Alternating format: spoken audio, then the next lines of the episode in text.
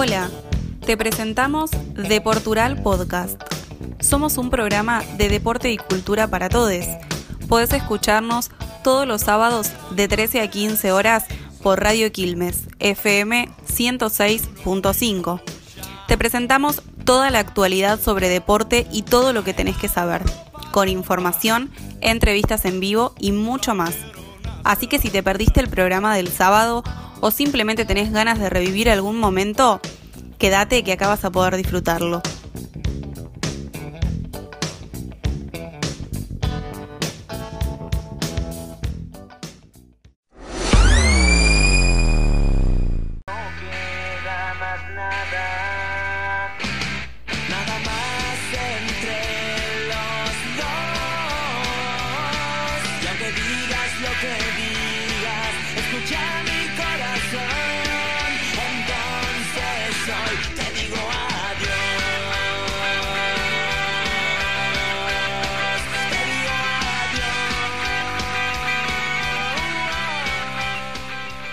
Son exactamente las 14 y 28 de la tarde. Volvemos con el último bloque del programa y tenemos a nuestros entrevistados acá en el estudio. Bienvenidos los chicos de MySense, eh, Raúl Acuña, vocalista y bajo, y Fernando Picasso, baterista. ¿Cómo están? Bien, todo bien, buenas tardes. Bueno, un, un orgullo tenerlos acá. Antes de empezar con la entrevista, vamos a escuchar un audio que nos mandaron nuestros oyentes no está chequeado de quién es. Esperamos que ustedes, por la voz, puedan reconocerlo. A ver. Un abrazo fuerte. Eh, me gustaría mucho que, vuelva la banda My Saints. Y, nada, me, gusta, me, gustaban las épocas de cuando tocaban con Shaila, con, con Smithen, con Suarjana. Eh, soy de Varela y nada, me, gustaría mucho poder, volver a ver eh, y vivir las canciones de, de esa hermosa banda de Quilmes. Bueno, un oyente tenemos ahí, un fan de la banda que... Pusiste otra voz, bien. ¿eh? No era ninguno de ustedes. y no era la Juliana que tenemos acá, tampoco era. Así que, bueno, es algún oyente, un fanático de la banda. Bueno, eh, para comenzar un poco la entrevista, queremos que nos cuenten un poco cómo surge la banda. Hay un temita con el nombre, había empezado con un nombre, después se lo cambiaron. Cuéntanos un poco. Sí, sí. Y en el año 98 empezamos, hace bastante ya. Hace bastante ya. Sí, éramos Myself en su momento y después por un tema de registración, cuando fuimos a registrarlo estaba ya ocupado el nombre y bueno, decidimos cambiarlo a algo que sea más o menos parecido, una estructura parecida a Myself y que más o menos nos, represente y bueno, de ahí surgió MySense. El cambio del, del nombre lo hicimos en un show en vivo justo sea, pusimos las dos banderas, primero la de Myself y después en un momento para presentar ante el público y todo, dijimos, bueno, que caiga la bandera, que quede y cambiamos. La nueva y cambiamos, y ahí lo presentamos. ¿Y cómo salió el nombre? ¿De quién se le ocurrió? Como... MySense, eh, fue entre todos, creo. Me parece que fue, sí, sí, fue entre todos. Sí. todavía no estaba, no, estaba Juli, me parece todavía. Estaba mi hermano, que es Julián Acuña, que bueno, hoy no vino. Él era el baterista original de la banda y Fer entró en lugar de mi hermano. Claro. Y después mi hermano, medio que se cansó de tocar un poco la batería, qué sé yo, dijo, bueno, yo toco la guitarra y, se puso también como, como guitarrista. Bien. Aparte él es uno de los que también hace más las letras, no compone. Hmm. este, pero bueno, este, sí creo que fue entre todos el cambio de, nombre, medio que fuimos tirando ahí y quedó MySense. Una decisión de equipo, digamos. Sí, sí, sí. Y por ahí buscando más el, el juego de las palabras y que sea más similar, digamos, a, nombre que ya íbamos a dejar de usar. claro. Por ahí con la M, que empiece con la M, que después siga con la I, o sea, más o menos como para la gente que ya seguía la banda que... Claro, que no sea un cambio tan rotundo, ¿no? claro. Que, lo pueda asimilar o que, bueno, que sea audible. Claro, bien, bien, buenísimo. Y ahora una preguntita capaz un poco más personal para cada uno. ¿Cómo decidieron dedicarse a la música? ¿Qué es lo que les gusta? ¿Desde cuándo? Y nosotros arrancamos en el 98, eh, yo más o menos en el 96. El, tema fue con la secundaria, o sea, estando en el colegio siempre te empezás a juntar con chicos que más o menos escuchan lo mismo que vos. Nosotros en esa época era dos minutos, ataque. Claro. La rama más del pan, así. Yo arranqué con la batería también, haciendo, hacíamos covers de ataque. Y bueno, y después surgió el tema de pasarse a otros instrumentos, más un poco el bajo, la guitarra, ver cómo era la, la movida de tocar, de aprender y, ahí fue cuando más o menos quisimos, bueno, hagamos otra cosa, este, y ahí nos, nos pusimos como con la idea de armar un, una banda este, en la que yo también pueda cantar, me, tiré como para ver si, podía hacerlo. Claro. este, porque bueno, pasar de la batería a cantar es, es distinto. Hay pero- diferencia, tuvieron que aprender también, me imagino. Sí, sí, sí, sí. Yo fui a un profe también, este, de bata y bueno, y después eh, canto también. Pero bueno, eh, sí, sí, fue más que nada este, en esa época cuando uno es adolescente, que estás ahí, vas compartiendo gustos musicales y te vas este, juntando con amigos este, que más o menos escuchan lo mismo y, y vas arrancando. Claro, claro, me imagino que, que se habrán juntado todos y capaz pasaron del garage de alguno Claro. a Mm. empezar a tocar en algún bar. ¿Cómo fue ese momento? ¿Cómo empezaron a salir a decir, bueno, voy a tocar en algún lado, juntar gente? Me imagino, primero, bueno, como arrancamos nosotros, ¿no? Primero te escucha tu familia, te, Claro. tus amigos y después como que te vas haciendo más conocido. ¿Cómo fue ese momento, esa experiencia? Sí, sí, sí. Y sí, primero la familia, los papás, este, bueno, y, y sí, este, y lo vas viendo más o menos con el tema de los ensayos, cuando mínimamente ves que algunos temas como que van saliendo, que te, te vas, y también que te vas aflojando un poco vos, porque primero está eso de, che, empiezo a tocar, qué sé yo, no me salen. como Le que- gustará a la gente, Claro, ¿no? gustará a la gente, o sea, me- me- estoy como para salir, este, bueno, y aparte que ahí éramos chicos también. Claro. Y después sí, se fue dando un poco más naturalmente. O sea, primero siempre arrancás con covers, haciendo covers, Claro. y después vas viendo si tenés alguna composición, alguna letrita, algún, viste, una musiquita que vos podés empezar a hacer, de lo que vas escuchando. Y, bueno, creo que la primera vez hicimos un tema solo, nuestro, viste, y, Claro. este, y después sí eran todos covers. Este, pero sí, es, es un poco soltarse después. ¿no? Y aparte en una época donde las redes sociales no, ni existían y era más difícil. Ah, El boca a boca, ¿no? Claro. Claro, lo que pasa es que antes había como esa necesidad de tocar. Ahora nosotros venimos de la vieja escuela y, y también tenemos la necesidad ahora de tocar. Pero Sí. entre la pandemia, que fue esto- estos últimos dos años, y después todos estos esta última década con el tema de las redes sociales y, y la virtualidad, hoy por hoy eh, haces un show en streaming o, eh, o qué sé yo, tocas en el living de tu casa y acondicionás todo Claro. o, eh, o subís un, un- o haces un vivo de Facebook o de Instagram, bueno, o Twitch o, y bueno, y por ahí uno tiene esos canales. Claro, Entonces, vas llegando un poco más. Sí, además que también, bueno, tampoco hay tantos, tantos, tantos lugares como había antes, por restricciones, Mm. por... Sí, por cuestiones de aforo tampoco hay tanta gente, quizás. Exacto. Eh, ya empezó a cambiar un poco, después de lo de Cromañón, bueno, ahí cambió un montón, Bueno, sí. Claro. eh, el tema de las restricciones, Ento- entonces también para tocar, en, ya estamos como más grandes y nos volvimos un poco más como exquisitos, pero bueno, Mm. eh, hemos tocado en lugares.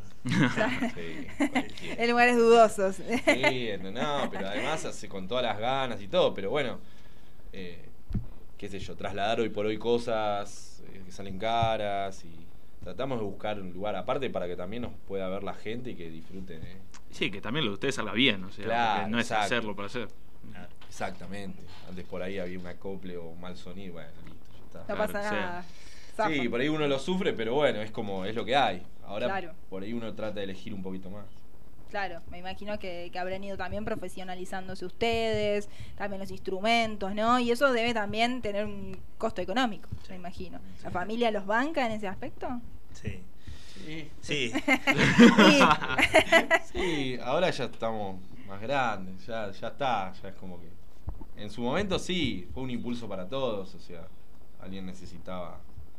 O sea, a mí mis viejos me ayudaron por ir a comprarme la batería en su momento. Eh, bueno, Pero vieron que hay familias que ni se te ocurre dedicarte a la música, vos andás y laburá de otra cosa. Sí, sí, vieron que hay familias mí- que son más difíciles. Sí, para mi, para mi familia sí fue raro. O sea, como que de repente yo los conocí a ellos en el 2000 y de repente yo a mí me gustaba la música, me gustaba el mismo estilo, veníamos del rock, del Sí. punk y de todo eso, eh, pero yo no tocaba nada.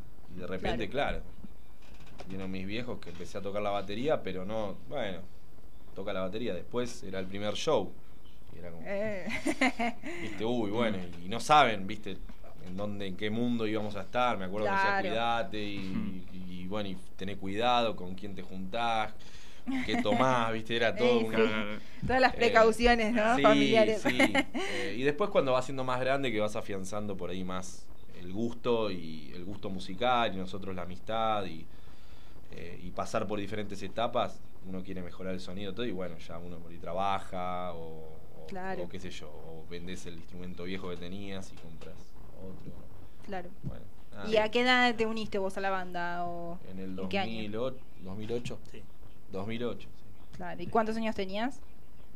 Eh, Uh, te metieron en liga. mm. Pará, ¿cuántos años tenía? ¿El 2008? Y 22 más o menos. Más o menos, sí. Sí, 21, 22. En realidad yo ya tocaba con ellos en otra banda y tuve otros proyectos así que no, no prosperaron. Y cuando se da el cambio de Julián de pasar a tocar la guitarra, bueno, yo ya conocía Fue los tu temas. oportunidad. Claro, porque en realidad éramos amigos, entonces se dio Claro. de una manera más... Justo Claro. ellos Que estaban grabando. Hubo un show, dos shows que él lo tuvo que reemplazar a mi hermano. Le agarró una varicela, pero feroz. Uh. Viste, de esas que duran Sí, sí. más de un mes. Bueno, Mm. teníamos ya shows programados. Fer, que ensayábamos ya con él, este, con la otra banda, que mi hermano habían empezado con él a tocar la bata juntos, todo. Claro, ya entendía la dinámica más o menos cómo trabajan es el ustedes. indicado. Claro. Bueno, fue un show en Speed King, en Capital, que ya no existe más el lugar. Mm. Y el otro fue en Club Libertad, en, en Verazategui. Claro. Una fecha con Shailem al momento, que en ese momento estaba muy buena, este, porque eran bandas que convocaban y bueno, para nosotros venir, o sea, ser una banda de las que abría el show era como Claro. importante tocar en esa Y sí. fecha. y- Un poco lo que nos decía eh, nuestro oyente con el audio, ¿no? Con Yaila cuando tocaban Claro. con ellos. Claro, sí, sí, sí. No, no, no pude identificar si era, no sé si Luchino o, o Brian, alguno de ellos, este, Hmm. por, por, por el tema de Varela y porque hace poco también habíamos cruzado un mensaje, capaz que era alguno de ellos. Pero sí, nos quedó como un público también de ese palo que antes había, como decía Fer antes, una movida muy de esos recitales. Claro. Era como la corriente de, no sé, Eterna, Shaila, o sea, seguir a ellos y, y llevaban gente y tocábamos en acá en Varela, en, en Grublan ahí en Herli, Club Tucumán, bueno, no sé, Essen, Claro. cuando estaba, eran un montón de lugares así, entonces como que arte en pie también. Y bueno, este, y, y muchos de esa época este, han quedado ahí con, o perdieron el rastro de la banda también. En una época también paramos un tiempito y Claro. Entonces es como que, que sí, este, hay, hay, hay gente de, de la, de la vieja escuela también. Eh, hace un rato que, que habían arrancado así con covers. ¿Cuándo fue el momento que dijeron, bueno, basta de cover, vamos a empezar a hacer nuestros temas? ¿Hay como un momento específico? Y, y sí, cuando más o menos este, te juntás también no solo a sacar, sino también a ver, che, a ver qué podemos hacer. Y bueno, mira, esto es parecido a esto, qué sé yo, a ver, mira, a ver cómo, cómo puede salir. Y fue ahí, eh, te digo que, no sé, al año, ponele, una cosa así, a los 7, 8 meses. Este, después tenés que ir viendo bien el tema de las letras y eso, Claro. de qué vas a hablar, un poco qué vas a decir. Pero en esa época es, bueno, medio vamos a ver lo que sale y vamos a, a tirar y... Pero sí, fue al año con él. Y hay como, como la letra, ¿quién la hace? Hay como una discusión entre ustedes. eh, Un no, quórum, esto no, ahí, esto sí, no, esto va- no. Vamos por acá y por acá. Sí, generalmente lo primero que sale es la melodía. Vos tenés Sí. una melodía y después vas viendo eh, la- con la letra, o sea, a ver qué se te ocurre. Con esa melodía vas viendo a ver de qué, qué puedes hacer. Y hay otros casos, no, en, en donde ya tenés una inspiración, vos escribís algo y lo dejás, ¿viste? Claro. Y después decís, bueno, a ver, mira esto, vas viendo, vas corrigiendo. Claro, claro, claro. A ver qué, podemos, qué, qué, qué música le puedo poner a esto, ¿viste? Porque también hay que ver la letra si tiene un acompañamiento más triste, más alegre, ¿viste? Como que tiene su vuelta. Yo no soy, yo canto y no soy tan letrista, digamos, tan compositor, así, tan, tan escritor, ponele. Mi hermano sí es mucho más, Julián. Tomás también escribe, Víctor, el otro guitarrista, también escribe mucho. Justo lo que no Este, están acá. Justo lo que- Así que bueno, hablemos de otra cosa. No, pero, pero sí, y, y después, bueno, también, por ejemplo, para el último disco aportamos letras todos. Él hizo un tema también que se llama Junio. Bueno, el tema que escuchamos antes es letra de él. Mm. Y después, bueno, sí, tratamos de juntar las- bien todas las partes para ver si queda, si no, y, y cómo vamos haciendo. Con la música sí es más, más en conjunto. Capaz que Claro. la letra uno trae primero la idea y dice, Claro, bueno, claro. hice esto, ¿qué les parece? ¿Qué sé yo? y bueno. Claro, primero la, la melodía. ¿Y cómo, cómo surgió tu canción, la que compusiste vos? ¿En qué te inspiraste? O si se puede contar, ¿no? Sí, sí, había. eh, había terminado una relación y estaba podrido, así estaba cansado y bueno, y justo se dio que eh, empecé, va, empezamos, yo empecé a formar parte de la banda. Eh, en el primer disco, esta canción forma parte del segundo, entonces se dio que yo tenía como esa necesidad, eh, tenía como una idea musical, una idea de letra, lo hice y se los mostré me acuerdo que creo que se lo mostré a Víctor primero y a ver qué le parecía. Y era como que, bueno, mira, tengo este, estos pedazos de letra más o menos armados eh, y la música quiero que sea de esta manera. Yo en ese momento algo de guitarra así muy básico hacía. Entonces, bueno, lo hice. Armemos este rompecabezas, dijiste. Y a ver qué me sugerís, qué sé yo. Y bueno, mirá, yo creo es esto, bueno, vamos a mostrárselo a los chicos. Se lo, mostré, se lo mostramos, no me acuerdo bien cómo fue. Y a partir de ahí cada uno como que empezó a poner su idea, la guitarra, tal cosa. Em, y bueno, nada, yo sí tenía ganas de que sea un tema así más pop o más... Eh, como hablaba medio de desamor o esas cosas. Y bueno, nada, se dio así de esa manera. Y entró, entró en el disco y y bueno, en ese momento, de, me parece, de elaboración así de las letras, hubo todo un, planteo de decir, bueno, tenemos todos estos temas, de qué vamos a hablar en el disco, o sea, que sea algo un poco por ahí un poquito más conceptual. Claro. Eh, antes las composiciones eran por ahí más individuales. Son igual individuales, personales de cada uno, pero después cuando haces un disco no es lo mismo. Claro, todo conjunto hace un mensaje. Por ahí hay un, claro, hay un hilo conductor o hay determinados temas, por ahí no, no nos gusta así hablar, qué sé yo, o sea, no, solemos hablar de la droga o de, no sé, sí. no, porque no nos sale o, no sé. Eh, sí, obvio, ah, eh, ustedes eligen los temas que quieren hablar, claro, seguro, y y está bien, no, hace falta tampoco que se metan en todos los temas, ¿no? Totalmente. Como hay bandas que escriben sobre todo y que quizás no, no, es tan necesario. Y mm, les pregunto, ¿cómo los afectó la pandemia? ¿Los afectó mucho o enseguida pudieron ahí meter este por streaming, por redes sociales? Y la verdad que mucho no hicimos por streaming. Hicimos el año pasado nada más un par de ensayos así, que grabamos cada uno desde las casas. Después lo editamos todo mm. y salió ahí por Instagram, lo subimos. Eh, creo que hicimos tres temas, si no me equivoco. Tres temas, sí. Y después sí, como todos, veníamos con una continuidad de shows ahí en Quilmes, en, Blen, en Bar, después en el Club Tucumán habíamos tocado también. La viola. En la viola. Este, y sí, veníamos con un ritmo de fechas que la verdad que se nos complicó un poco. Claro. Sí, sí, sí, fue un garrón. Y bueno, y ahora fue la última que habíamos hecho fue el 2 de marzo, que también cuando parecía que volvía a abrirse un poco todo, habíamos estado ahí en Blend, se cerró todo de nuevo, chao, no pudimos tocar más y bueno, estuvimos siete meses sin tocar, sin, sin hacer nada y volvimos ahora recién. El martes. El martes que pasó, sí. Que estuvieron también en Blend. También en Blend, sí, sí, sí, con un show de covers también este, así enganchados, tenemos tenemos distintos tipos de shows. O sea, hay, fechas donde vos podés sí hacer tus temas propios y hay otros donde también son un poco más flexibles y bueno, hay ciertos bares que te piden por ahí la modalidad de covers para, para no sé, el que va a cenar, el que se va a tomar una birrita, algo. Entonces, che, bueno, pueden hacer covers así, asá y bueno, hemos hecho tributo a Green Day también. Ah, mira. Sí pero bueno, tratamos de, adaptarnos a lo que a lo que salga, a lo que surja, lo hablamos, si nos sirve las fechas y si podemos, este, y bueno, le damos para adelante. Claro, claro, debe ser también un poco difícil, ¿no? Coordinar todos, que puedan todos, determinado día. Pero bueno, ya deben estar acostumbrados. Sí, sí, sí, sí. Sí, ahora como se ve que tenemos muchas ganas de tocar, por ahí cuesta, cuesta menos. Pero antes por ahí el, tema de los ensayos. Pasa que cuanto más personas sos, más difícil Exacto.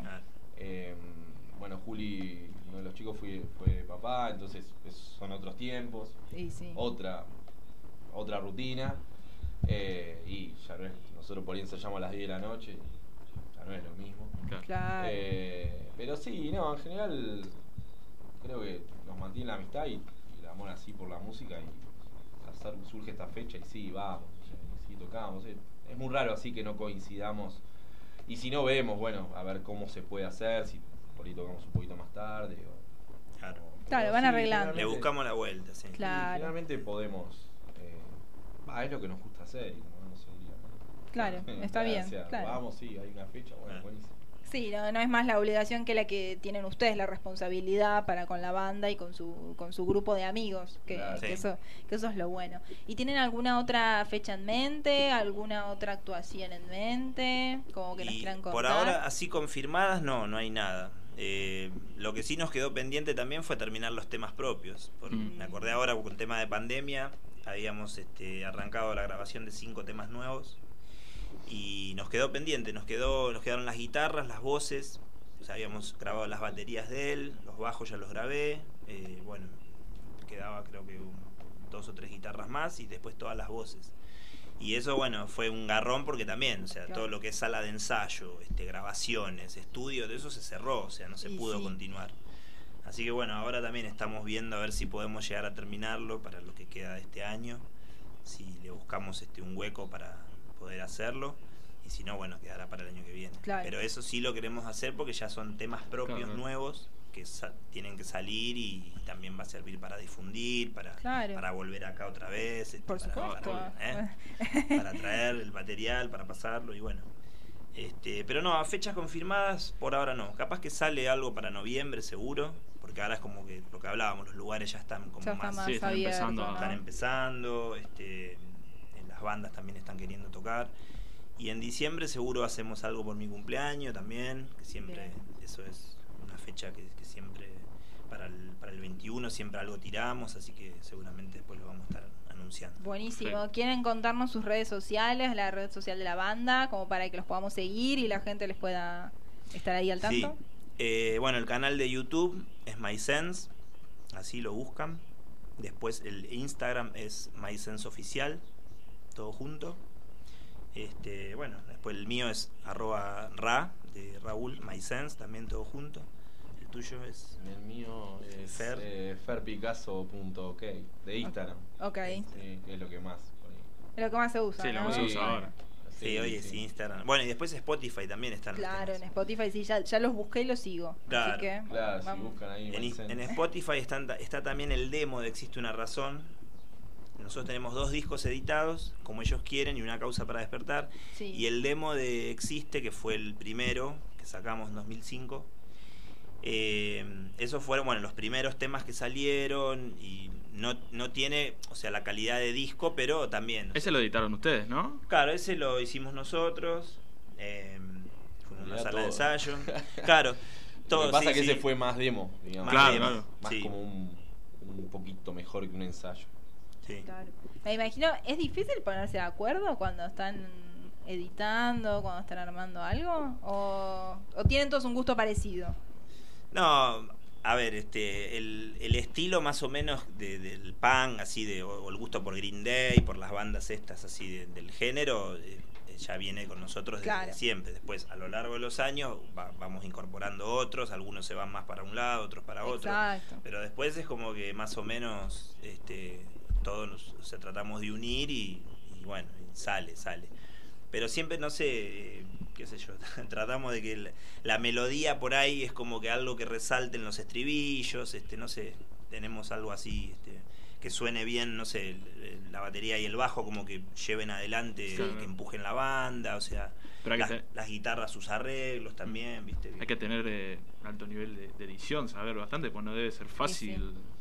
¿Quién, quién, quién es el que lo hace? ¿O lo hacen No, todos? Por ejemplo, a ver, los discos, o sea, en su momento, estos que- últimos que grabamos, fuimos a una sala de ensayo Mm. con un productor musical, o sea, Mm. estuvimos laburando, ¿no? Sí, O sea, sí. las ideas fueron todas nuestras y después Claro. con el productor tratamos de ver si, a ver si le gustaba, qué le parecía, que nos oriente un poco, o sea, de todo eso, ¿no? O sea, llegar a, a que quede bien el producto final. Después, sí, para el tema de lo que es este, la, la edición final, el, el grabado, o sea, los temas y todo eso, sí, la, la mezcla, ¿no? El máster, Mm. todo eso, sí, este, fuimos a un estudio Claro. y, y lo hicimos con, con gente que se dedica a eso, ¿no? Claro, claro. Igual vos estás estudiando también. Yo estoy estudiando, bueno, Tomás se recibió ya de lo que yo estoy estudiando, él ya sabe, o sea, él tiene, la tiene muy clara también, él tiene su, su proyecto paralelo, o sea, él graba, mezcla, o sea, hace, Hace todo. todo. Sí, hace todo. Limpia, cocina, barre, Sí, todo. sí. Bueno, Víctor también. Víctor también. Víctor también. Víctor también.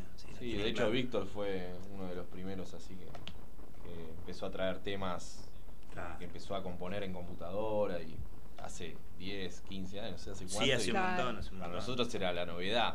O sea, era como, ¿y esto? Y ¿Y después era difícil reproducir, ¿viste? O sea, hacerlo, empe- empezar a Claro. tocarlo. Era como toda una evolución y bueno. Eh, Por ahí nos traía los MIDI, ¿viste? En formato MIDI. Nos traía todo hecho, los temas, con las notas, las figuras, todo. Y dice, bueno, yo tengo esta idea. Y no solo te traía la letra, sino ya te traía Claro, el audio, claro, te, te claro, traía todo. Sí, era, había que to- Claro. eh, Claro, sentarse y, empe- y hacerlo, Y a ver si quedaba y la Claro, verdad estaba muy bueno. Ah, A mí personalmente me resirvió eso. Y fue en un momento donde no, ha- no es como ahora que hoy por hoy tenés hasta programas en un celular para crear música. Claro. Antes era sentarse en la compu, hacerlo, y era todo, era como, bueno, Víctor va a mostrar un tema, era la, la novedad. Claro. Era nos sentábamos todos, estábamos así, y bueno, nada, estaba buenísimo, sí, eran otras épocas, era como esperar a un video en MTV en la época del 90. ¿viste? Claro. Claro. Era otra cosa, claro, era otra movida. Eh, ahora hoy por hoy, como que cada uno crea a su manera, algunos grabamos como con celu, con equipos, eh, o con Reporta Studio, o en compu, bueno, cada uno. Ya lo pasás por WhatsApp. che, hice esto. claro. Le decís, mira, Claro, claro. ¿te gusta? ¿Qué te parece? Antes tenías que esperar a verte, ¿viste? Sí. Claro, Ahora ya cambió. es mucho más rápido. Cambió todo y también me imagino para publicarlo, ¿no? Bueno, Claro. nuestro nuevo tema, pum, y ya salió y ya está todo el mundo Un escuchándolo. pedacito en Instagram. Antes tenías que ver cómo hacías o tenías Claro. que grabarlo primero, esperar a que esté el disco. Exacto. Nosotros venimos de la época que estaba el fotolog. Claro. Claro. Imagínense, su- subías la foto para publicar la fecha. Sí, sí, era otra cosa. Y de antes también, o sea, la- El ICQ el. ICQ, la- llamar a la gente para comprar la tarjeta de línea control para invitar a todos los amigos, ¿no? Era Ah, bueno, ahí sí va más difícil. tremendo. Pero, eh, ¿qué pasa ahora cuando suben los temas a Instagram y eso con el tema del copyright? ¿Lo tienen que registrar anteriormente en algún lado o algo antes que Y en pensar en subirlo? No, todavía. Nosotros tenemos registrados los discos anteriores de lo de la camada de estos temas nuevos, todavía no registramos nada porque no terminamos de grabar. Seguro los terminamos de grabar y sí, los vamos a registrar. Sí, antes eh, de subirlo, sí. Por ahí a no ser, a veces subimos algún pedacito y al no ser todo el tema completo no, Claro. no, no pasa nada, pero sí, sobre todo por nada, para tener todas las cosas así. más Y sí, en más orden, en ¿no? orden, claro. Sí, sí. Sí. Bueno, chicos, les agradecemos un montón eh, haber venido, tomarse el tiempo de venir y estar acá con nosotros. Eh, una última preguntita que necesitamos saber, ¿cómo juega Janina al fútbol? Vos sos compañero de Yani. Yani es crack, es crack, Crack. es crack. Bueno, ya, Van un par que nos dicen que es crack. Yo tengo miedo que se nos vaya al exterior a jugar. Muy bien, Yani. Te digo Muy que bien. sí, le podés poner una correa y atarla porque en cualquier momento la vienen a buscar de afuera. Ay, no, por favor, que Sí, nos sí. la No, no, 11 no, del no. equipo de la ya saben, radio. sponsor, llamen a la radio de Claro, que nos consigan un sponsor de afuera, que no. Oh, estuvo en la selección de, de, eh, así de universidades de Argentina, estuvo. Ella fue Mírala. La, la tenía guardada. Las tenías guardadas, no, No, no, no nos no, contó no, no, nada. Ah. Nos estamos enterando ahora. El domingo igual jugamos, el domingo jugamos mixto, así que pueden venir a ver. Claro, Bueno. mañana jugamos mixto. Bueno, Sí, sí, sí, vamos a ver, después nos pasan el dato dónde. Y a Sí, las acá. 8 de la mañana juegan. A las 8 de la noche. Ah, Acá Ah, no, no. porque Un domingo a las 8 de la mañana, no, ocho de la no. mañana. iba a estar complicado. Está bien No, que sos Ni rara, ¿no? Pero. Yani se está acostando a las 8 de la mañana. Sí. Sí, yo recién ahí. a- Está llegando a la casa, claro. sí. bueno, chicos, un gusto charlar con ustedes. Gracias por haber venido. No, ustedes. Y, vamos a gracias a una pausita musical. Gracias, gracias a ustedes. Yo miré por la ventana y vi que estabas ahí, sorprendida y decepcionada. Algo te inspiró a salir al encuentro de otro mundo donde el odio debe morir, donde el tiempo sea eterno y la vida sea solo vivir podrás descubrir una razón.